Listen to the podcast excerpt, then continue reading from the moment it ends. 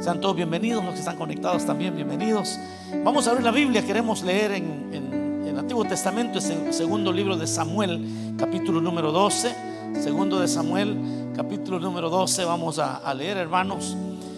Eh, hay un par de versos de la escritura que queremos considerar eh, este día. Y espero que estemos listos para ser transformados por la palabra del Señor con ese entusiasmo si nos lanzamos aquí. ¿eh? Dice la palabra del Señor, segundo de Samuel, capítulo 12, verso 4 en adelante.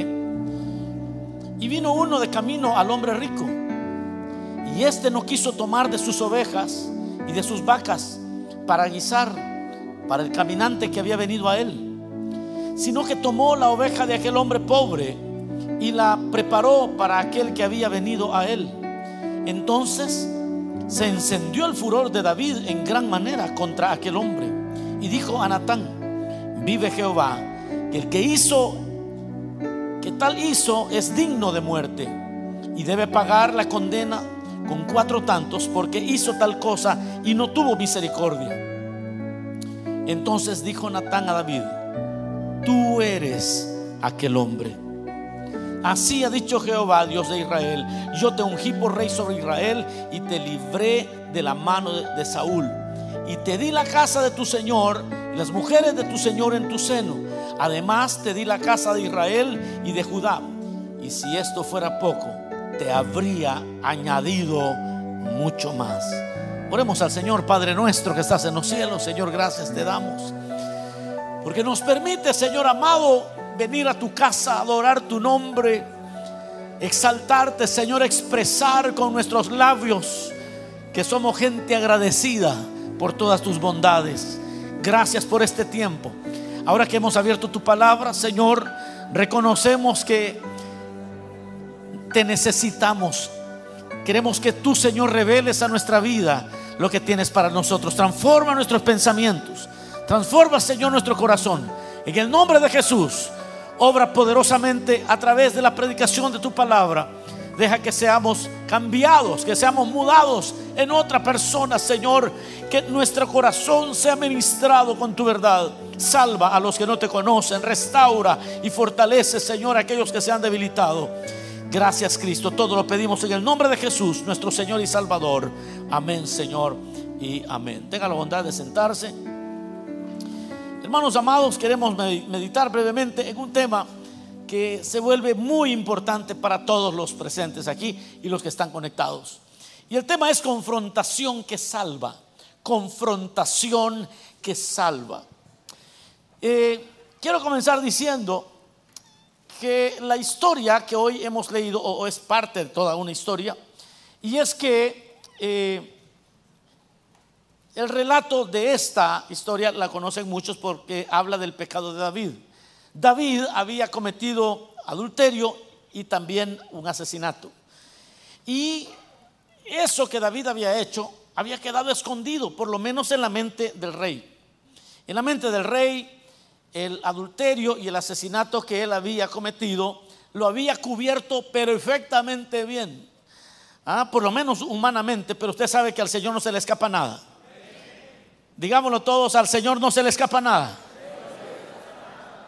Y cuando David menos pensó que alguien sabía, aquel que todo lo sabe le envió a uno de sus profetas. Le envía a Natán. Y Natán se encuentra en una encrucijada porque tiene que confrontar al rey.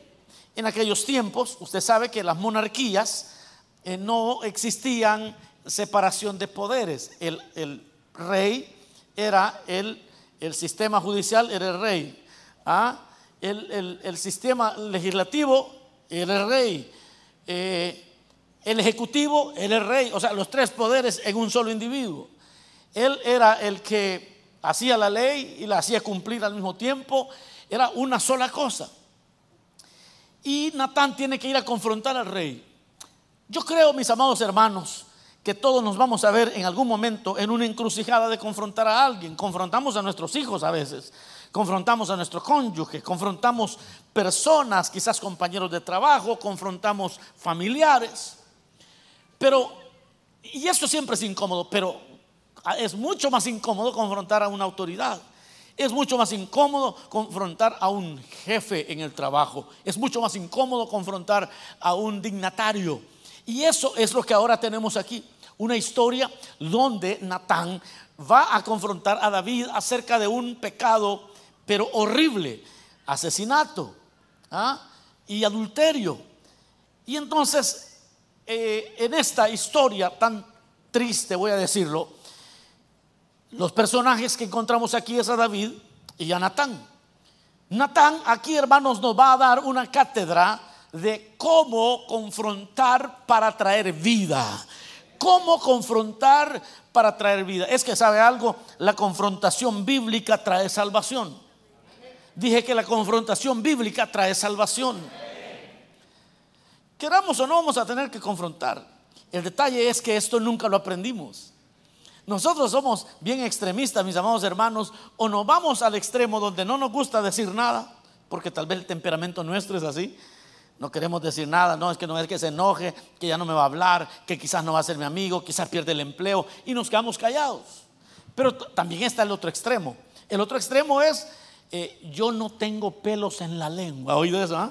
Yo, yo lo digo como es, yo no tengo pelos en la lengua. Y de las dos cosas, de las dos cosas, casi siempre, que los que no tienen pelos en la lengua son los que más abundan usted. ¿Ah? Ahora, no es que usted sea malo y que usted diga las cosas así abiertamente, sino que las personas que suelen no tener pelos en la lengua son personas que no aprendieron a confrontar. Y como no aprendieron a confrontar, lo que sucede realmente es que van guardando el enojo, van guardando las cosas que les hacen, la van guardando. Y cuando vienen a sentir, esa bomba de tiempo explota. Y cuando explota, ya no hay miramientos, ya se dicen las cosas de una manera muy dura. No sé cuántos dicen amén aquí. Sí, no es que usted diga yo voy a ser dura, voy a ser duro para decir las cosas. No, lo que pasa es que usted dejó que, que eso creciera y creciera y creciera. Cuando lo vino a sacar, lo sacó de la peor manera. ¿Cuántos sabemos que estoy hablando verdad aquí? se le sale a uno, hermano, después se queda pensando, no, hombre, yo creo que se me pasó la mano. No, la mano, el codo, todo se le pasó. Pero lo que, vamos a ver aquí, mis amados hermanos, es que es una necesidad grande. ¿Cómo podemos confrontar para que, para que la gente se salve, para que las personas dejen su mal camino? Porque Dios quiere equiparnos para ser vasos útiles. Porque demasiados creyentes, demasiadas personas a la hora de confrontar terminan dañando más que arreglando las cosas. Ah, no dicen nada. Uno termina arruinando más las cosas a veces, hermano. Uno termina diciendo lo que no tenía que decir. Y esta historia de David es, aunque todos la conocen, mi interés no es hablar del adulterio de David, mi interés no es hablar acerca del asesinato de David, mi interés es ver el héroe de la historia. Y el héroe en la historia es Natán. Es el profeta Natán. Es aquí donde encontramos una cátedra de confrontación. ¿Cómo hacer para hablar con alguien que de repente te puede quitar hasta la vida? Aleluya. ¿Cómo le digo a mi, a mi jefe, que a ese nadie le discute nada, cómo le digo que, lo que está haciendo está mal? Está feo, ¿no? Me va a quitar el trabajo. Ah, me puede pasar algo. A este hombre nadie le contradice pero usted tiene que decirlo. Entonces, nunca nos entrenaron para eso, nunca nos hablaron cómo hacerlo. Nuestros padres no nos dijeron porque ellos tampoco sabían, pero hay una manera bíblica que encontramos aquí cómo, cómo hacerlo. Y es eso lo que, hermano, me, me cautiva la atención, porque es Natán el héroe de la historia. Nos da una cátedra de confrontación. La segunda cosa que hace Natán es que frena un desenlace muy trágico a Saúl. Saúl ya había pecado, el primer rey de Israel. nadie lo confrontó a tiempo.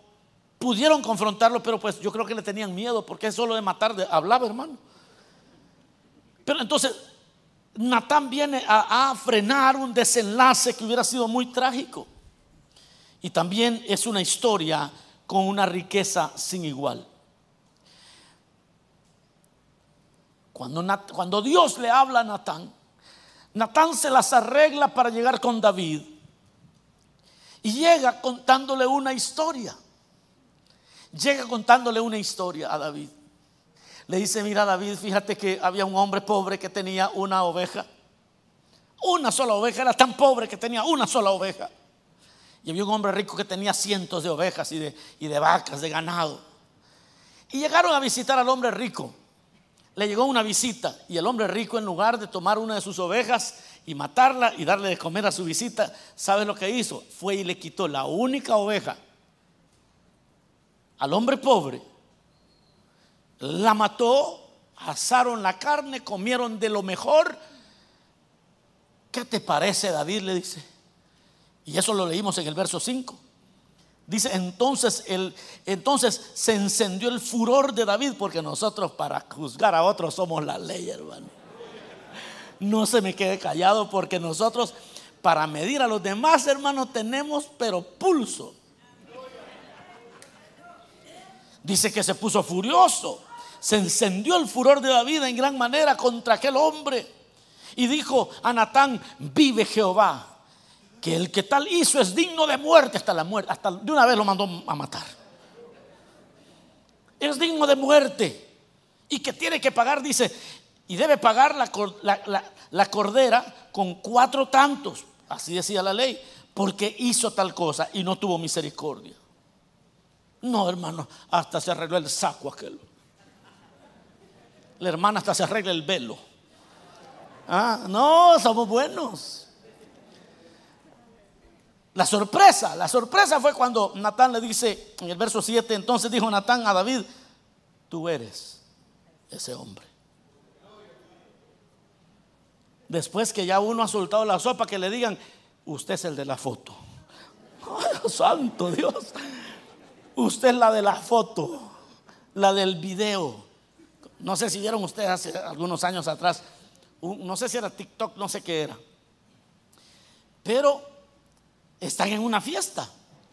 No, hombre, y está una señora que de unos 60 años, 50 años quizás, pero está bailando. Va con todo. Y alguien le, está tomando video y le dice, tía, tía, una vueltecita. Y la señora una vueltecita y todo. Tía, un saludo al pastor, tía. Le digo, ¡ay!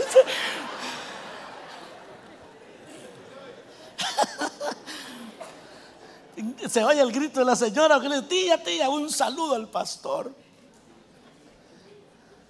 Ese hombre le dice, eres tú. Yo no sé qué cara hubiera puesto usted, pero yo me pongo en los zapatos de David por rato y digo, Dios mío, llega una cuestión así, uno, uno se puede desmayar. Ese hombre eres tú. Y Dios ha dicho, yo te ungí por rey sobre Israel, te libré de la mano de Saúl. Le empieza a decir toda la misericordia que ha tenido sobre David y le dice, y si eso, hubiera, fuera poco, te habría añadido mucho más. Es que Dios tiene mucho más, pero tenemos que arreglar el pecado. Dios tiene mucho más, pero hay que arreglar el pecado. Aleluya. Ahora,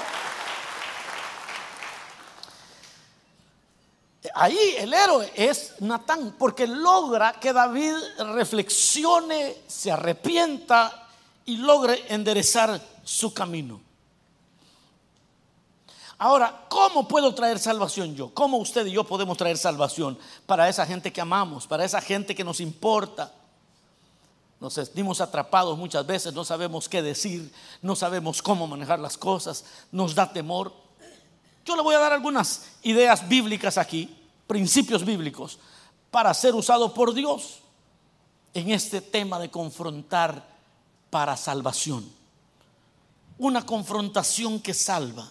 Para eso yo debo considerar algunos, algunos puntos. Lo primero que debo considerar es que se para, para traer salvación, para traer una confrontación que salva, se requiere eso, se requiere confrontación. Y a veces no nos gusta entrar en esos líos, en esos pleitos. Ahora, lo que no sabemos muchas veces es cómo confrontar. Yo le voy a hablar eh, principalmente de cinco formas bíblicas de cómo confrontar. Levante la mano si usted es de los que les cuesta confrontar a las personas. Como tres. ¿ah? por la paz, dice, por la paz mejor allá. ¿Para qué meternos en líos? Pero eso puede destruir toda la familia. Eso puede destruir muchísimo más. Vaya, entonces el resto son los que no tenemos pelos en la lengua. ¿Ok? a, los que, a los que hasta nos divierte, ay, préstenme un ratito y yo le voy a decir. El pastor necesita hablar con alguien. Pastor, ¿será que me deje estar ahí también yo? Porque yo también quiero pegarle su. Quiero ver cuando lo descubran. Quiero ver cuando le, le digan que lo van a poner en disciplina. Quiero estar a ver qué cara pone. Ah, bueno. Mis amados hermanos, si vamos a hacer vasos útiles para restaurar a otros, se requiere entender una confrontación bíblica. Porque la confrontación bíblica trae vida. Hay cinco niveles de confrontación. El primero, aunque antes ya lo he hablado, hoy voy a elaborar un poquito más, es cuando usted confronta a alguien haciendo una pregunta. Es con una pregunta. Se da cuenta que no siempre tiene usted que ser sin pelos en la lengua, no siempre usted tiene que avergonzar a alguien, no siempre usted tiene que llegar eh, con golpes, con maltratos, con ah, tratando de avergonzar. Es con una pregunta, así lo presenta la Biblia. El primer hombre que pecó, Adán, después de haber pecado, ¿qué dice la Biblia? Llegó el Señor y le preguntó, Adán, ¿dónde estás? ¿Cómo que dónde estás si el Señor todo lo sabe? La pregunta, la pregunta era para hacer pensar a aquel hombre. La pregunta no es que Dios no sabía dónde estaba, porque con una pregunta que usted haga puede dejar pensativo a alguien, hermano. Con una pregunta. Yo recuerdo una vez mis hermanos, mi mamá no estaba, yo, era un niño, pero me recuerdo porque esto fue épico. Eh, mi mamá no estaba, quizás yo tenía unos 6, 7 años, y mis hermanas cada vez que salía de mi mamá ponían cumbia, ponían música impía y a todo volumen. El detalle que el pastor de la iglesia, e, él siempre salía a visitar a los hermanos, pero no avisaba porque pues ni teléfono celular que había en ese tiempo. Y entonces, de repente llegaba, y ese día, hermano, va llegando el pastor. Y le dice a una de mis hermanas, eh, hija, le dice, ¿y esa alabanza en qué número del ignario está? Le dice. Eso fue todo. No le dijo nada más. Me saluda a su mamita, le dijo. Y se fue. Mis hermanas tenían quizás 15 años de edad, eran unas jóvenes adolescentes. Pero él no llegó tumbando puertas, híjate el diablo, impías. Él solo dijo, ¿y qué número de ignario es esa alabanza? Eso fue suficiente. Porque usted no tiene que ser así duro, no tiene que caer mal. Hay gente que quiere ser santa, pero mal cae. Dígale que tiene a su lado, no, no caigas mal. Dígale. Sí, hombre, es que a veces caemos mal porque no sabemos cómo confrontar. Una pregunta basta, hermano. Una pregunta basta el Señor una pregunta hace. Ahora, eso no lo vemos solamente una vez. Muchas veces el Señor pregunta, hace preguntas. Y con las preguntas las personas pueden reflexionar. La segunda forma de confrontación, que es una manera bastante indirecta, es a través de una parábola. En la Biblia, Cristo habló en parábolas. Esa es la segunda forma que uno puede confrontar a alguien contándole una parábola. El Señor en una ocasión estaba rodeado de los fariseos, saduceos, todos querían buscar algo para poder matarlo.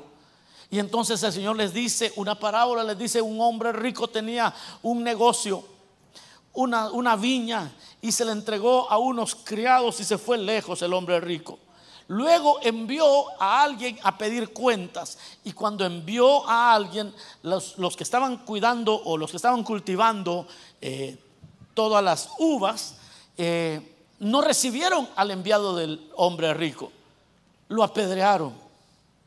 Mandó a un segundo hombre y también lo golpearon. El hombre rico finalmente envió a su propio hijo y a su propio hijo lo mataron. Y hasta ahí se las dejó. Y todos se pusieron furiosos porque todos estaban entendiendo que estaban hablando de ellos porque ellos querían matar a Jesús. Una historia cuando usted le dice mi amor, le dice a su esposa o a su esposo, usted hermana, eh, fíjese que le quería contar, estaba leyendo un libro por ahí. Y usted con una parábola le deja algo y ahí se queda pensativo. Aunque él en ese momento no se dé por aludido, créame, créame, que usted ha comenzado a ser un vaso útil en las manos del Señor. Usted ha comenzado a ser una persona que ya dejó una semilla donde las personas comienzan a reflexionar, a decir, ¿seré yo, Señor? Donde las personas comiencen a entender que Dios tiene misericordia de ellos. La tercera forma de confrontación es a través de una historia como la que acabamos de leer. Especialmente cuando se trata de autoridades. ¿Cómo confronto yo a mi mamá, por ejemplo? Usted no puede llegar faltando el respeto a su mamá. Pero sí le puede contar una historia. Si le puede contar una historia. Si es una autoridad, usted le cuenta una historia. O aunque no sea una autoridad, a una persona que usted ama, usted le cuenta una historia. Y con esa historia, la persona puede llegar a recapacitar que está caminando mal. Es decir, hermanos amados, estamos, no sé, alguien está aprendiendo algo aquí, hermanos. Es que solo aprendimos a tumbar puertas, ¿verdad, hermano? Solo aprendimos a, pedir cuentas. Vaya, que me lo digan en la cara. Ah, solo así hemos aprendido. A veces uno una historia dice y deja a las personas atribuladas. Con la historia esa ya las personas se quedan, especialmente si son creyentes, se quedan pensando en aquello que recibieron. Estas primeras tres maneras son maneras indirectas. Pero luego viene una forma que es más directa. La cuarta es cuando usted utiliza de una amonestación. La amonestación, esa es una manera directa. Ya ahí la cosa se va poniendo mucho más eh, seria. La amonestación tiene que ver ya, hermanos amados, con eh, aquella forma de, así como Jesús cuando le llevaron a la mujer adúltera, el Señor le dice, si alguno de ustedes no ha cometido pecado, que tire la primera piedra. Y el Señor siguió escribiendo en, en la tierra, empezó a escribir con el dedo, agachó la cara. Y bueno, cuando él dijo eso, esperaba oír las pedradas, pero no oyó nada. Luego levantó la cara y vio que no había nadie más. Le dice a la mujer, ¿dónde están tus acusadores? La mujer responde, pues todos se han ido. Pues solo el Señor le quedaba. Y el Señor le dice, yo tampoco te condeno. Vete y no peques más. Es decir, no le estaba diciendo, bueno, yo no te condeno y sé que siga la fiesta. No, vete y no peques más. Esa, esa es la, esa fue la respuesta del Señor. Pero mire cómo el Señor amonestó a aquellos hombres. El que esté libre de pecado, que tire la primera piedra. Eso ya es una amonestación, es algo muy confrontativo ya. Ahora, algunos han dicho que lo que el Señor estaba escribiendo en la tierra eran pecados comunes. Ah, lo que estaba escribiendo. La Biblia no dice que estaba escribiendo. Pero imagínense que el Señor hubiera, dicho, bueno, el que no haya, el que jamás se haya equivocado, el que nunca haya pecado, pues que tire la primera piedra. Y empezó a escribir ahí, TikTok. Sí, solo viendo videos que sugieren sensualidad. Solo, eh, eh, ya, aquellos que tienen la piedra, eh, ah, tengo algo que hacer, dijo. Se fue el primero. Y así se empezaron a ir, poco a poco. Eso, eso es una amonestación. Y la quinta forma de confrontar para vida es una reprensión directa. Ya es una reprensión directa. Cuando alguien reprende de una manera ya abierta, cuando algo no está bien, lo vamos a ver más adelante en un ejemplo, cuando algo no está bien. Fíjense que yo, recuerdo eh, en, cuanto a la amonestación, voy a regresar un poquito, lo voy a poner retroceso un poquito, en cuanto a la amonestación, estábamos en una reunión una vez y un, hermano estaba hablando eh, de otro hermano que había fallado y, la manera en que estaba hablando era, no era muy apropiada. Estaba siendo muy duro en el juicio que estaba teniendo. Y el asunto es que ahí estaba un hermano, anciano de la iglesia, Allí estaba el hermano, entre los que estábamos sentados. Y yo me recuerdo que este hermano se puso de pie, el anciano, y le dijo al que estaba hablando, miren hermanos, dijo, ahorita que él lo, han agarrado, lo, agarraron. La diferencia entre él y nosotros es que a, nosotros todavía no nos han agarrado, dijo.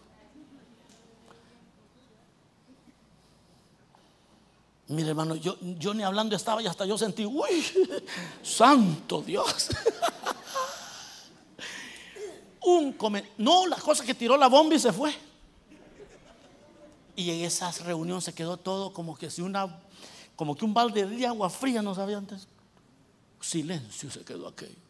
Se cayó el que estaba hablando y hasta los que estábamos callados nos callamos más. Porque eso es una amonestación. Cuando alguien hace un comentario así, qué tremendo, hermano. El bocón rápido, uy, No sé si alguien le está hablando el Señor aquí.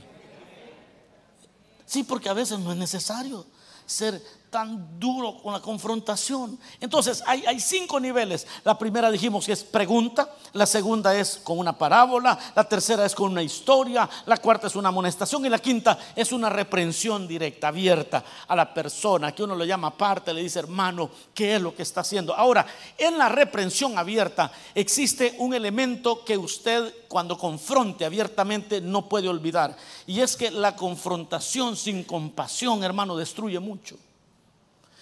Cuando se tiene que reprender a alguien, reprender a alguien, no se olvide de hablarle misericordiosamente de lo que Dios va a hacer en él o en ella.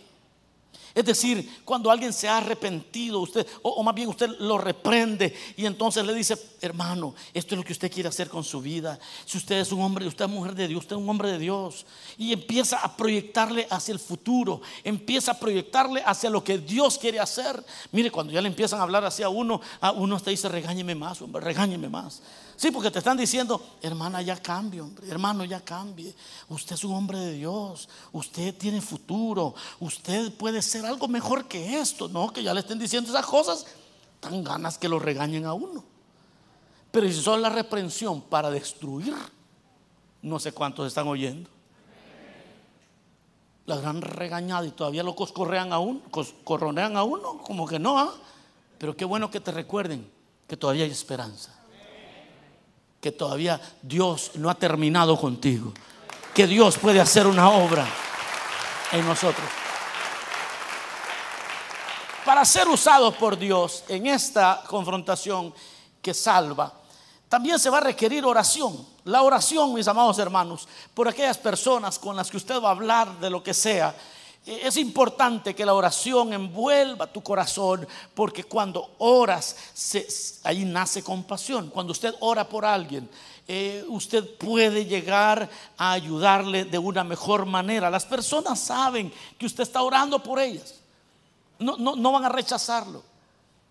El otro elemento que debe tener en cuenta en, en la confrontación que trae salvación es que muchas veces se va a requerir una condena. Pero una condena no del individuo, sino de alguna actitud que es condenable. Le voy a poner el ejemplo en la Biblia. Pablo descubre que Pedro, cuando estaba en Jerusalén, actuaba como judío y cuando no estaba en Jerusalén, andaba con los gentiles, comía de todo, comía chicharrones, ¿ah? comía tacos al pastor, comía cerdo, pues comía la comida que no comían los judíos. El detalle es que cuando los judíos de Jerusalén llegaron a las ciudades de los gentiles, allí estaba Pedro con Pablo. Y entonces Pedro comenzó a actuar de una manera donde despreciaba la comida. Uy, decía yo, eso, eso no se come. Pero cuando, por la presión del grupo de los demás judíos. Y a Pablo eso lo irritó tanto que dice que lo confrontó y condenó abiertamente aquella actitud. Eso, hermano, le salvó la vida a la iglesia del Señor. Porque cuando tú como coordinador, cuando eres líder, cuando seas lo que sea, y no hablas lo que tengas que hablar, destruyes la obra de Dios. Pero Pablo pudo condenar aquello y le dice, no, esto no está bien. Y eso salvó a la iglesia en aquel momento. Otra cosa que si vas a ser alguien que confronta para salvación, vas a tener que entender también que la confrontación muchas veces requiere distancia. Diga conmigo, requiere distancia. Dígalo otra vez, requiere distancia. A veces usted va a necesitar alejarse un poco de las personas para que las personas se den cuenta que lo que están haciendo está mal. En 1 Corintios 5:11 dice, más bien os escribí que no os juntéis con ninguno que llamándose hermano fuese, fuere fornicario o avaro o idólatra o maldiciente o borracho o ladrón. Con el tal ni aun comáis. Es decir, mantenga la distancia. Muchas veces eso va a hacer recapacitar a la persona porque quiere seguir llamándose creyente y quiere vivir una vida desordenada. Con, con él dice, ni aun comáis. ¿Qué es lo que Pablo busca o qué es lo que Dios busca con el distanciamiento? Que la persona llegue un momento a decir realmente estoy caminando mal, ya nadie me habla. Hay personas que dicen, oh, ¿dónde está el amor? Pero esos son los que no se arrepienten. Los que se arrepienten entienden bien lo que están viviendo. Entienden bien, esa distancia la entienden. Hace poco hablando con un hermano me decía, hermano, fíjese que yo esto que él hablaba pasó hace algunos años atrás. Me dice, lo que a mí más me dolió fue un día que yo estaba hablando con un líder y llegó un supervisor, saludó al líder y a mí ni me volteó a ver, me dijo. Yo casi me iba de la iglesia. Pues qué bueno que no se fue porque por lo menos anda contando la historia. Pero yo le expliqué a él y no te diste cuenta que cuando tú hiciste lo que hiciste, dañaste los corazones de los hermanos de ese mismo sector y el, supervisor tuvo que andar cuidándolos y tuvo que porque tú les andabas diciendo cosas que no tenías que decir y entonces el supervisor sintió rechazo, diga conmigo rechazo ante una actitud que era totalmente antibíblica. Entonces, a veces va a requerir un distanciamiento. Hermanos amados, yo casi cierro diciendo esto. Cuando yo leo la palabra del Señor encuentro a Natán, al profeta, haciendo una tarea que traería vida, que salvaría a todo un pueblo, que salvaría la dinastía del rey, que salvaría mucho. Hoy quiero animarte a ser de los que confrontan, pero no de los que confrontan mal, sino de los que confrontan como Dios nos manda a hacer las cosas, a decir las cosas con amor, a decir las cosas como convienen. Dáselo fuerte al Señor. Mucho Miren, hermanos, mucho se puede lograr cuando confrontamos lo malo. Mucho se puede lograr. Mucho podemos salvar cuando se confronta lo malo. Hay gente que nunca dice nada. Apenas hablaba con alguien, terminando el servicio, alguien me buscó y me dice, hermano, toda la palabra fue para mí. Y me contó una de las historias más tristes. Fue una cosa horrible. Porque yo los conozco de hace muchos años. Me dijo, usted sabe que nosotros no fuimos de la iglesia. Y fíjese que yo cuando me fui a la iglesia, yo le dije, eh, yo le creí a mi esposo, porque mi esposo me dio la idea que habían cometido una injusticia con él. Y yo lo seguí. Luego a los dos meses me di cuenta que él realmente lo que estaba era viviendo en adulterio. Pero yo le tuve compasión. Y allí seguimos. Y después de eso cayó en alcoholismo y yo por no dejarlo decía, yo voy a orar por él, decía ella. Y lo seguía apoyando y no lo confrontaba. Y ahí seguía. Hoy, hoy me dice, ya han pasado 6, 7 años y ahora él está consumiendo cristal. Está haciendo unas cosas horribles y ya se lo llevó la policía dos veces. No está, ya no está bien de la cabeza. Estamos viviendo una, una pesadilla con los niños. Es una cosa horrible porque no pude confrontarlo a tiempo.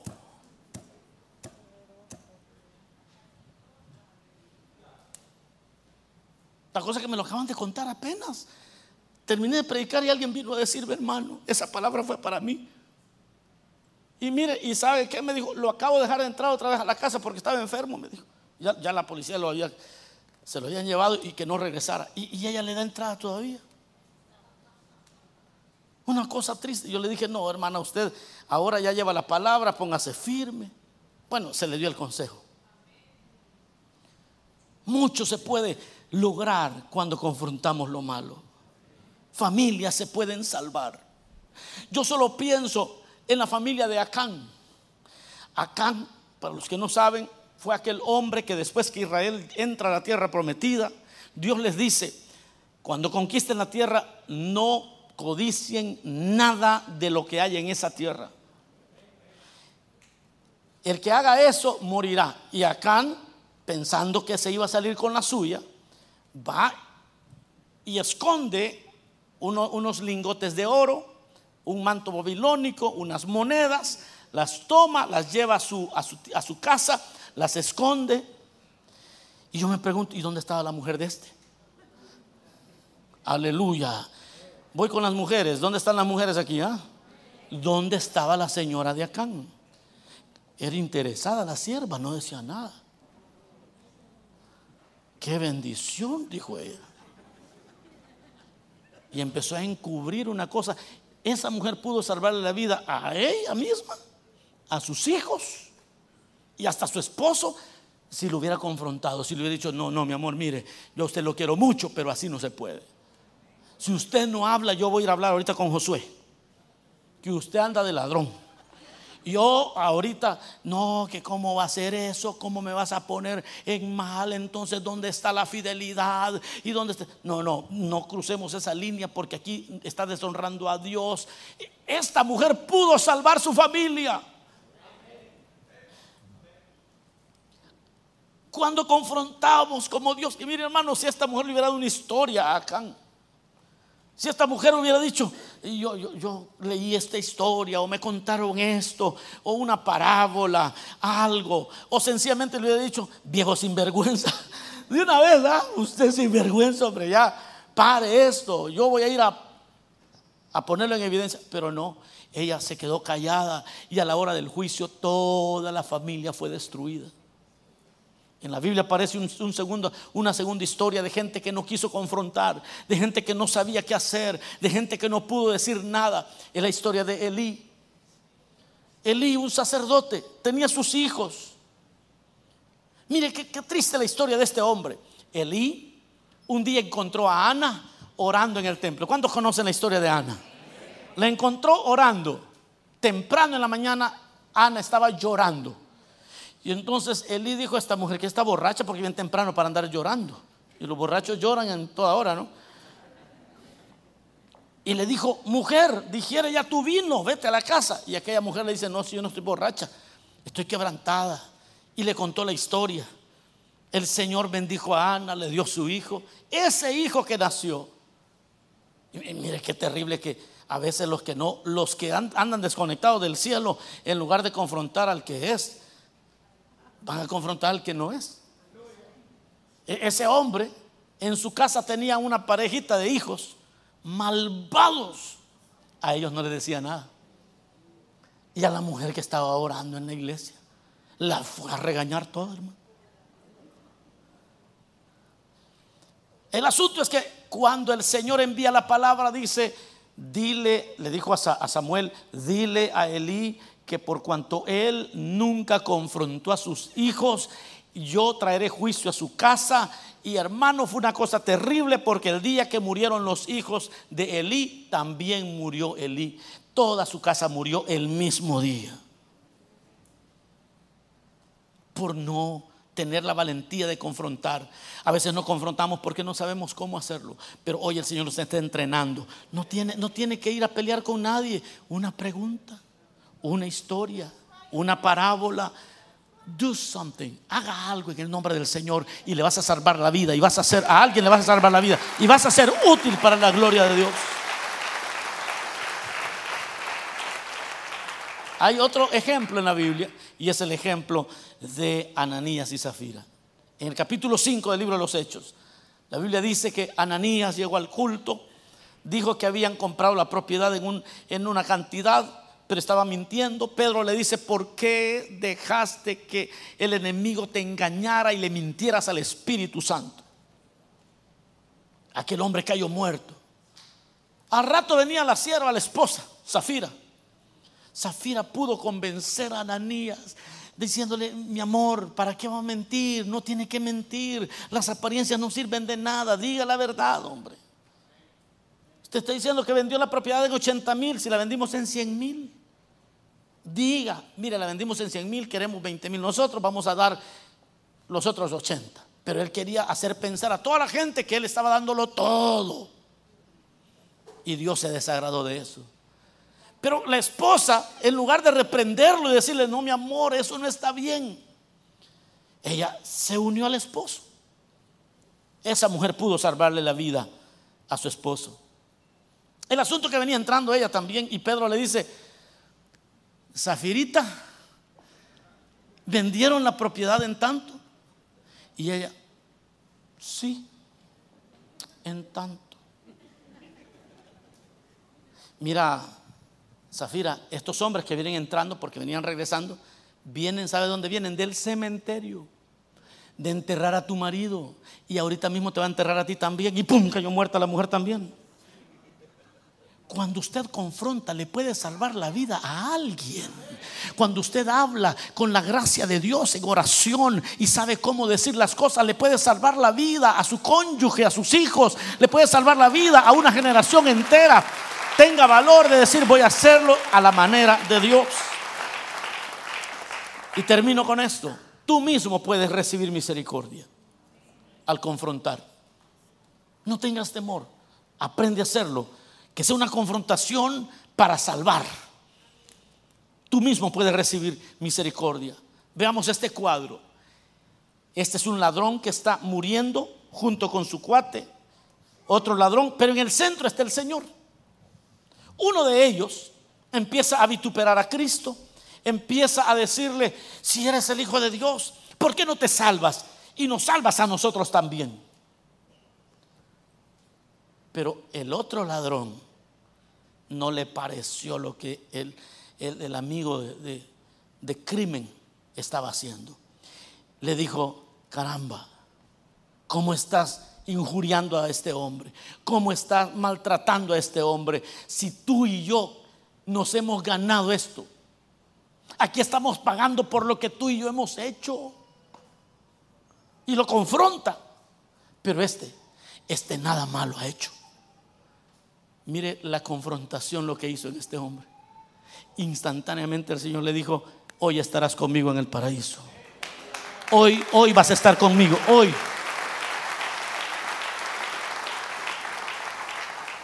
porque tuvo las agallas de decir, hey, eso no está bien. Eso no está bien. Lo que estás haciendo puede ser tu hijo que le digas, no, eso no está bien. Puede ser tu cónyuge que a quien le digas, mi amor, eso no está bien. Uy, ¿usted de, qué, de parte de quién está? Si usted es mi esposa, usted es mi esposo, lo que sea.